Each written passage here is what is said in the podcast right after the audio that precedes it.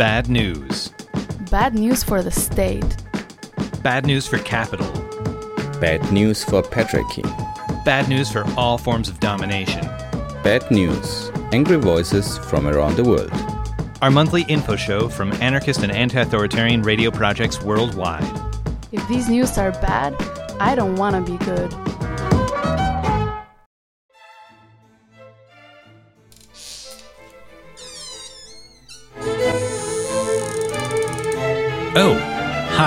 Hello there. I didn't hear you come in. Excuse my tardiness.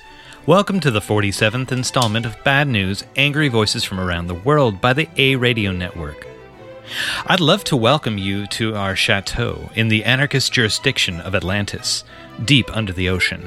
Please make yourself at home. Can I offer you a canapé or some grits? Possibly a vegan pig in a blanket? Then a nice glass of Chianti? No? Well, okay.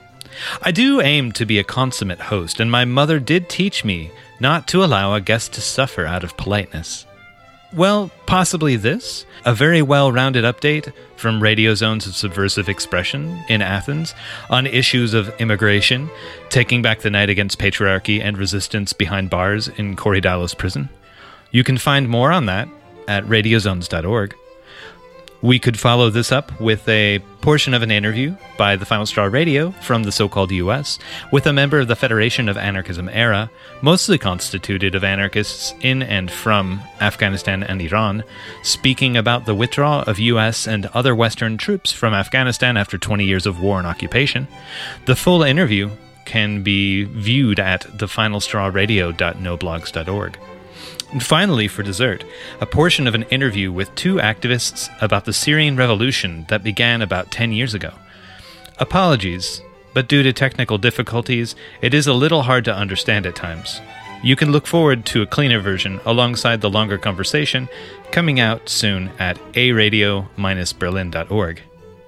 As always, you can find this and other episodes of this monthly smorgasbord of audio anarchy at a-radio-network.org, alongside information about the network and other participating projects. Cheers.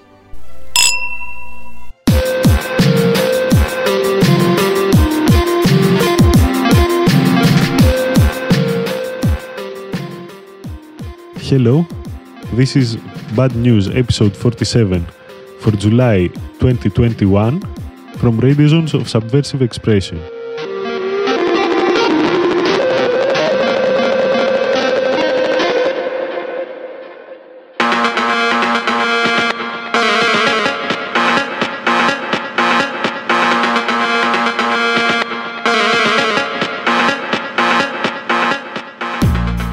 On Saturday, 10th of July, yet another severe incident of female abuse came to light. One of our sisters was being abused from the age of 11 by her father, and later, in her attempt to escape the nightmare family home, she fell victim to a cop who abused, raped, beat, threatened her with a gun, and left her trapped in a trafficking ring with his accomplice. The girl managed to escape with the help of a worker in a nearby store, only to be trapped again, first at the Iliopolis police station, where she went after being instructed by the National SOS hotline. At the police station, they tried to disorient her, and later, at the Center of Internal Affairs, she was tortured for a total of 12 hours by the painful interrogation procedures without the right to speak to her lawyers. She was detained, even though she needed immediate medical attention, and was later abducted by the state itself, where the advocates no longer knew where she was being taken.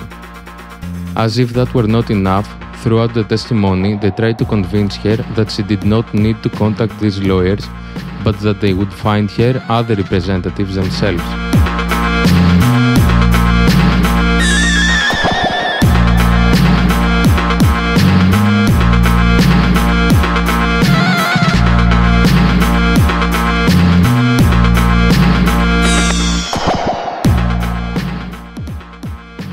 At the same time, they were persistently telling the lawyers that the intense publicity would not help the situation when we all know that the only people who are not helped by publicity are the cops, i.e., the perpetrators themselves. If the matter had not been publicized and if solidarity had not been shown, the case would have been hushed up and would have been forgotten. It is clear that the state and the police are involved and are covering up the trafficking ring.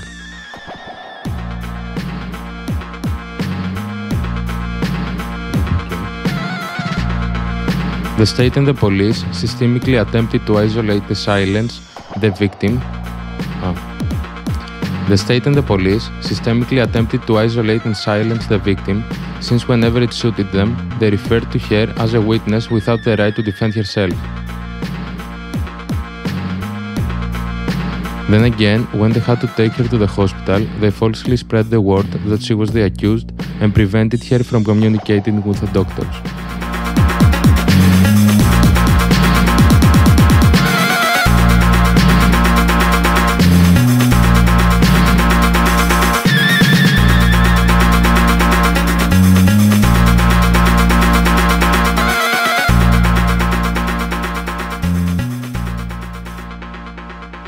On the 12th of July, on Monday morning, a family of immigrants was forcibly evicted from the apartment of the NGO Nostos in Ilion.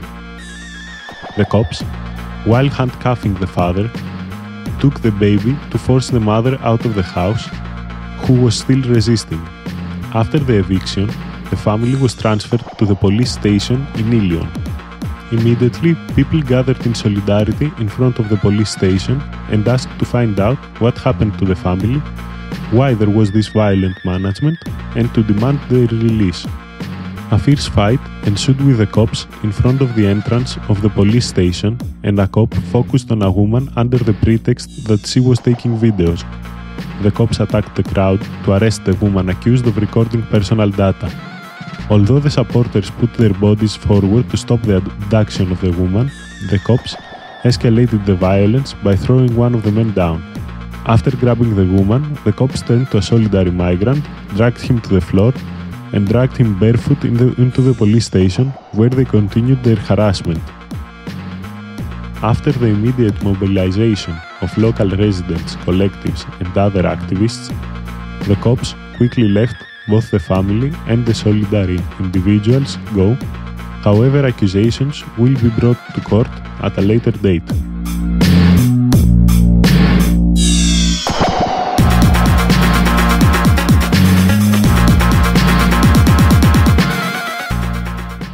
Hamid, a 22 year old man, committed suicide in his stock camp in fear of deportation after getting three rejections on his asylum application.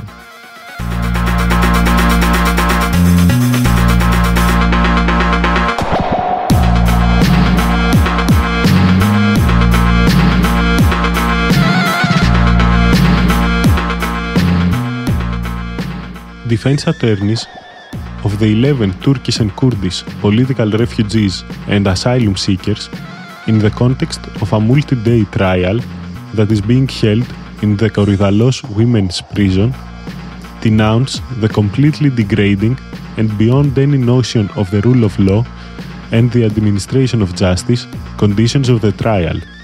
The culmination of the above is the fact that during today's trial and during a half hour break, where they were communicating with the accused as lawyers, special police forces entered the courtroom and brutally attacked the accused, interrupting their communication. Both the defendants and their lawyers reacted to this violent act as the courtroom was turned into a battlefield. Men of the special police forces, with covert features, punched, kicked, and humiliated the accused.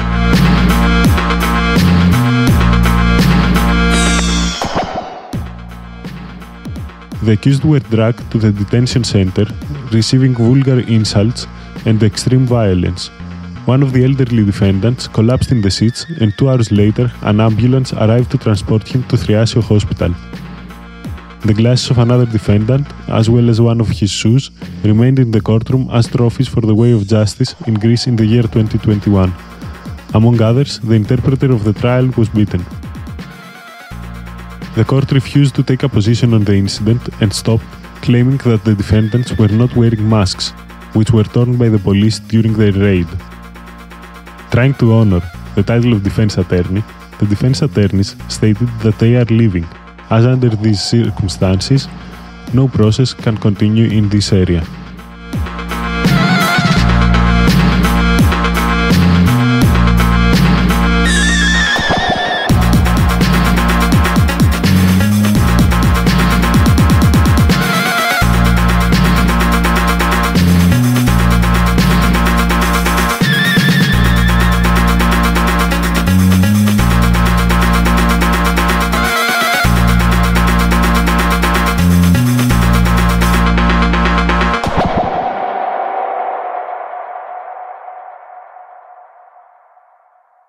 Hello, my name is Ariana. Um, I use he, him pronouns, and I'm a member of the Federation of Anarchism Era, um, mostly responsible for English translation and communication.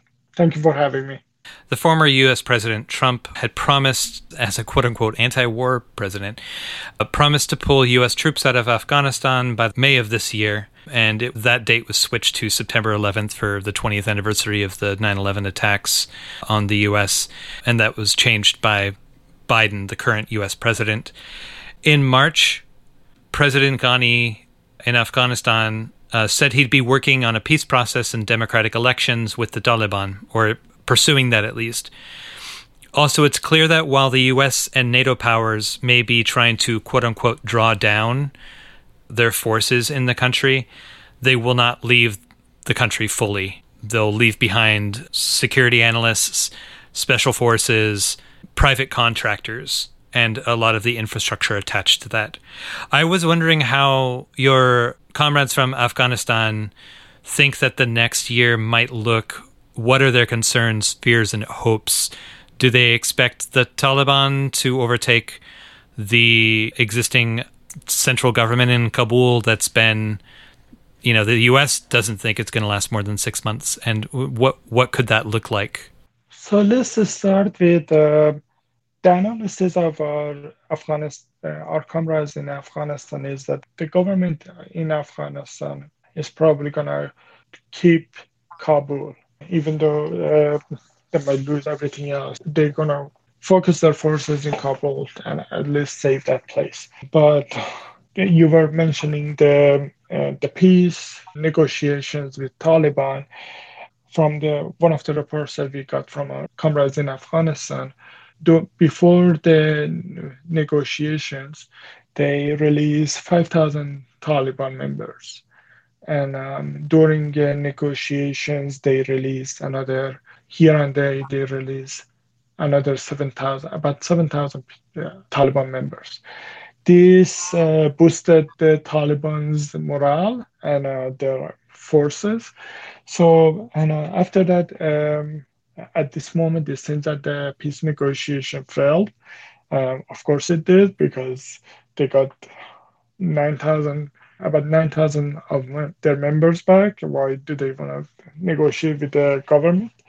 the, another thing that I would like to mention is we lost communication with our comrades in Mazar Sharif in Balkh province uh, for about a week. Uh, just a few hours ago, we established communication again. And uh, the reason that they, we lost communication was that Taliban cut the fiber optic internet communication and uh, they managed to push them back in Mazar Sharif apparently, and they managed to fix the fiber optic. So we managed to reestablish communication.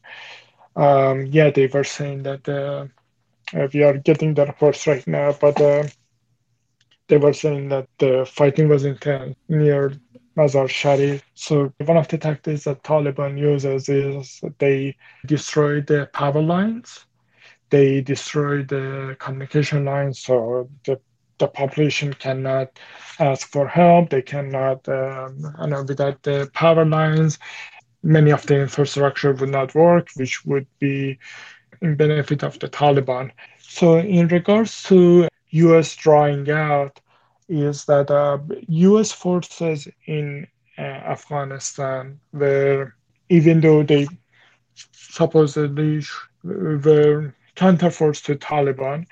And by them being there and uh, by their actions in Afghanistan, they stomped the popular independent movement in Afghanistan. There is there is little to no uh, independent movement against Taliban. Everything that uh, exists at the moment is either uh, from the government or is from the religious or another political party that they have their own goal. They want to uh, score their own uh, political uh, goals and um, regional goals. They're not something that we can trust and cooperate with because our goals and values are not the same. For a lot of well meaning people in the US, I think there's still a concern that, yes, the occupation has been terrible, but when like we withdraw, there will be a collapse and there's no other option. It's either US occupation or people living under Taliban rule. And I think with what you said about there has been the stamping out of any independent movements in Afghanistan that could provide a sort of alternative or provide something that is homegrown um, and that would fulfill the needs and desires of people in Afghanistan who don't want to live under the Taliban rule and also don't trust the warlord government. You know, it hasn't been able to flourish. Yeah, so for that line of thinking, um, as I mentioned, the, our comrades in Mazar Sharif mentioned that uh, the Taliban cut the uh, fiber optics, and that's why they didn't have um, communication, internet communication to communicate with us. My first response was like, how incompetent the Afghanistan government and US government is that they made the fiber optic cable that is is essential to the communication so easily accessible that Taliban destroyed it. Hmm. So I don't think uh, I don't I don't think it was the U.S. regime was really thinking about uh, being a cure. They were uh, after their own goals, which was they they wanted to establish a, um, um, region, uh, probably uh, to take it out of the out of the influence of the uh, Taliban and um, uh, Al Qaeda, and um, yeah, and um, they didn't want it to be influenced by Iran as much as possible because the Iranian uh, regime has forces um, in Afghanistan as well. They would like to, to have a militia in Afghanistan, and uh, uh, they very much would like to export their revolution to the neighboring countries, like they do in Palestine, um, Lebanon, Iraq, Syria, and the same is true in Afghanistan. Um, so the U.S. government had the specific uh, goals, which I believe they would have liked to get rid of Taliban, but um, they felt in that the first couple of years, uh, they, they, know that the ob- objective is not possible the first few years of their uh, invasion. I believe their objective changed just to hold the position so they can exert power and influence uh, in the neighboring region, basically putting a pressure on the neighboring country, which is Iran. Um, uh, they're having a base to act within the region much more smoothly. Uh, the independent people's movement is viewed as an instructionist movement, which gets stamped out by as a uh, per their um, anti-instructionist protocols. In the following conversation, we as Anarchist Radio Berlin had a chance to talk to two activists on the topic of the revolution that started about 10 years ago in Syria. This is only a short piece out of a pretty long discussion where we were able to touch topics like history and present in Syria, the lack of solidarity from the Western radical movements, the acknowledgement of the achievements of the Syrian revolution, and the structures that were built to support the idea of revolution from below. We are looking forward to publish the whole conversation on our homepage soon. Do you feel like you want to introduce yourself for our listeners and maybe say something about you and maybe your background? So uh, my name is uh, Mohammed Al Hajar. Um, now based in Kassel, where I'm doing my PhD on post-development studies and concerning Syria and the intervention of NGOs in Syria, which is my background as an activist. I used to be a member of the Communist Party in Syria until 2011, and then from that time onwards, I joined the local coordination committees, which was the higher umbrella for uh, revolutionary committees in in Syria, inside Syria. My name is Almut, and I'm doing my research uh, for a dissertation at the Freie University in Berlin on Syria. I used to be interested in uh, anarchism in the Arab world, and then I realized a few years ago that uh, there was something really important going on in Syria when I heard the name of Omar Aziz and um, the whole story of the local councils that he helped to conceptualize. And um, this is what I'm dealing with, and with the question of how leftists, of how anarchists, libertarian communists remember what has happened in Syria um, in terms of these local councils. Nobody could see it happening in Syria, and even especially, I mean, there were calls for a day of, of rage in Syria. That was the 6th of February, I think, so one month earlier than when it really started. And I was supposed to travel to, to Jordan at that time, but I postponed it to just wait and see what is going to happen and if there is anyone who's to go to the streets. There was no one, like literally not even a single person in the streets, which confirmed the idea that it's not going to happen in Syria and have exactly how it happened in Egypt. People, activists from abroad, but in Syria it was people from abroad who called for the day of rage. Nobody responded. And you could even see streets and squares were even more empty than usual.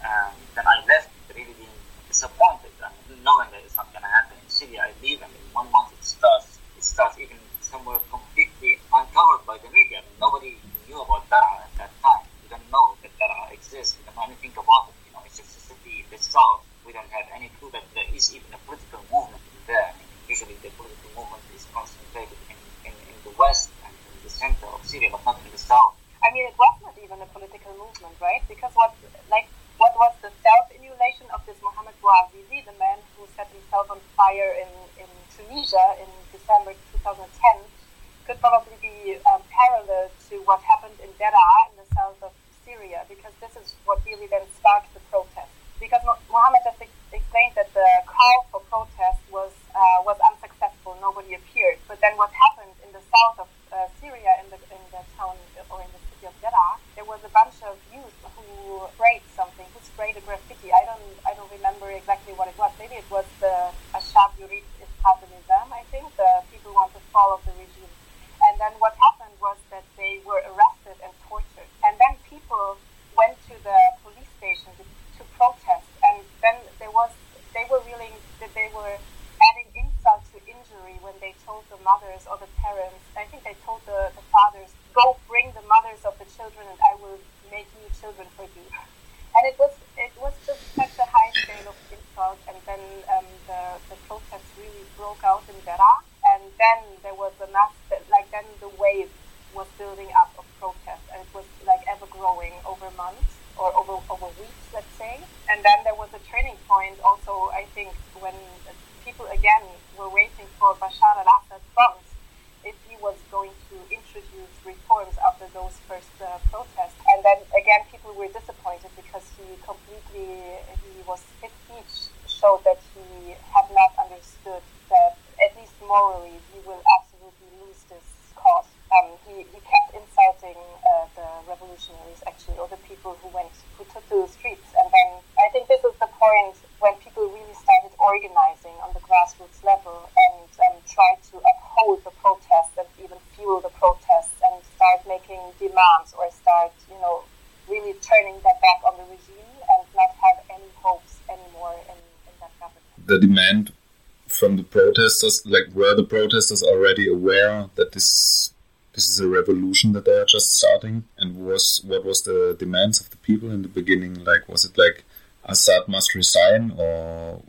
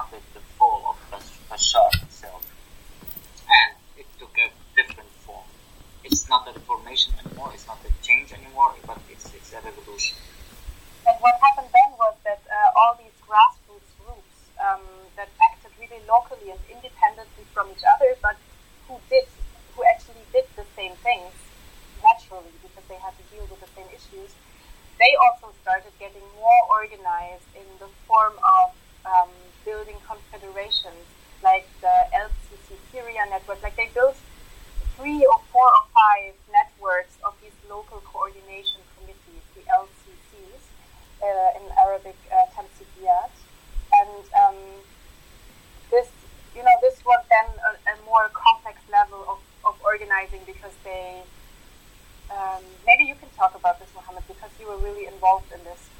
I I will talk about my own experience. I remember when someone came from my hometown and visited me and said, okay, in Syria people are organizing something, and that was uh, in summer, the beginning of summer. And he said, we will start a coordination committee. We don't know how to, but we need to start a coordination committee in Tartus. So it, it's people, group of people. I tend to say that it, in, in, in, in the center, it was people who knew each other before from the political movement, but in the neighborhoods and in the on, on, the outskirts of, of the cities, it was locals who knew each other socially before. So it was two different movements that are parallel, they connect, but they still, you see that in the center, in, in, the, in the urban centers, it took a different form than what it was, was happening in, in the outskirts of the cities. So uh, me and this person we knew each other because of, we were both politically active before the revolution. That was one form of, of, of, of uniting and, and, organizing that I would say later we, dif- we, we discovered that it, it, it, created a split. And uh, as you uh, just mentioned, uh, Omar Aziz, do you like to like introduce that uh, person and maybe his ideas or how his ideas developed? Yes, Omar Aziz is there now if you're interested in the topic. Um, a little bit well known because there, there are a few people, um, a Palestinian blogger uh, whose name is Budur Hassan, and um, a British Syrian journalist activist whose name is Leila al-Shami. They have really pushed the remembrance of um, this personality of Omar Aziz. Um, so Omar Aziz was um, in his 60s and he was outside of Syria. Um, but then when the, the uprising broke out, he decided to return to Syria because he was really enthusiastic about what happened. And then throughout the, this phase that we have discussed in 2011, um, like by fall, he realized that um, things are going to be difficult, and not only will we have to sur- will the Syrians have to survive the revolution, but maybe they could even save the revolution and, and keep it keep it going. So what he what he did was he conceptualized this idea of the local councils and wrote a paper that has been published after his death. He was arrested in 2012 and then died in jail in um, early 2000, 2013.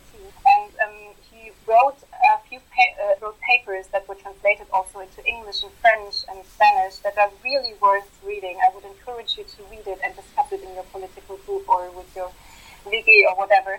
Um, because he understood that what was so important about the, the local coordination committees and um, like the gatherings of people uh, of people in groups that would later be the local council, what was so important about them was that people actually got together in a form of new social spaces where they would have to cooperate with each other and where they would have to, on a very psychological, individual level, have to develop their own agency.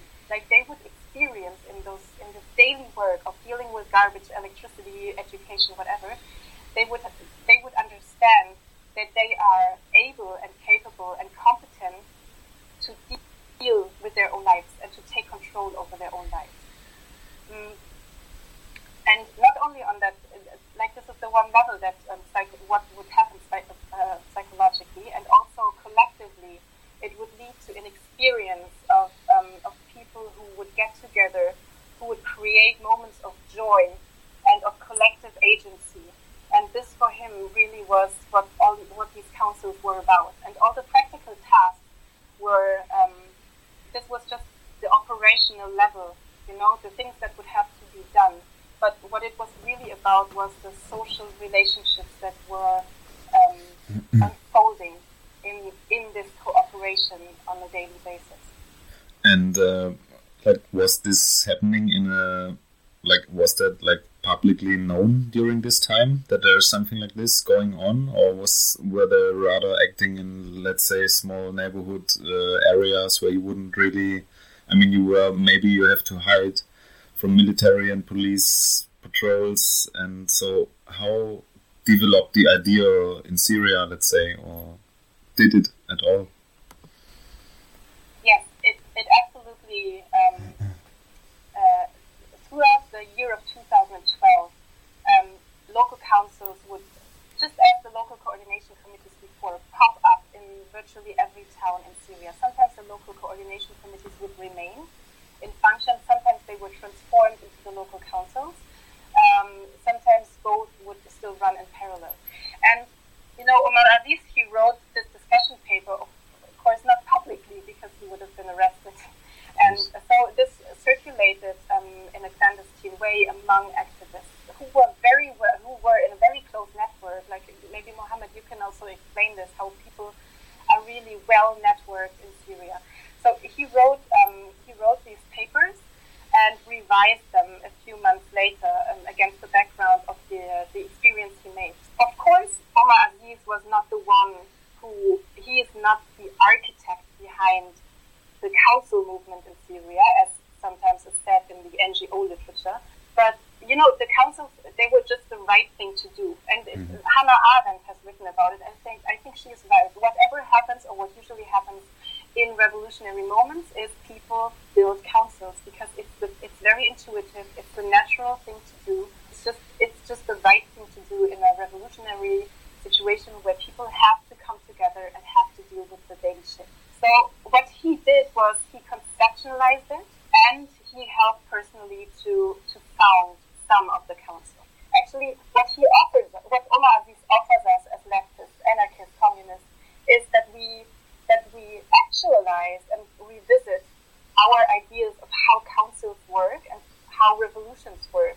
I uh, really appreciate what you what you just said about to highlight the Syrian revolution as an example also for us to study and to learn from that. But I want to come back to one point because we we discussed like that like very early from maybe 2011 on there were like NGOs bringing professional like bringing in money or professionalizing activists' work in Syria. Um, and so I'm wondering about the like the lack of international solidarity like on also like a grassroots level, like not on a money level or on a professional activist level, but on a solidarity level throughout international networks or whatever. And I, yeah, I'm wondering about if you can say something about what you experienced, maybe Muhammad, or if you experienced something of, of that, or why you think you didn't. Actually, when I arrived to uh, Europe, straight after I left Syria, so 2011 September, sorry, 2012. So in September 2012, I arrived to Europe and they had no clue this happened. Uh, just so much. I, I, was inside Syria and the whole attention was going inside Syria and they thought people know what we are doing. I arrived and they felt like, whoa, it's not only life of, of it's not only lack of solidarity, but rather they have a strict opinion against what we are doing. I mean, these are the people I would have called comrades, and now they just they want to teach me how Syria is, which I discovered this is going to be the the nature of my relation to, to Europe. They would they, they needed to teach, they wanted to teach me how Syria is, what I didn't know because I was the angry activist on the floor, and they should know it more from, from abroad. Was disappointing. It was frustrating to see that. No, I, I, I arrived to a level where I don't need solidarity, but I don't need you to judge us like this. You know, that's what that's what I thought at the beginning, at, at the end, before I started to, to just disconnect from the European sort of activism and return to my my Syrian networks and be only there because it was frustrating. It was emotionally draining. We need to, to go and talk. We have the potentials. We have the possibilities of saying it is a revolution in Syria. It started as a, as a revolution, which makes it a revolution, and not to accept the narrative that it's just a civil war.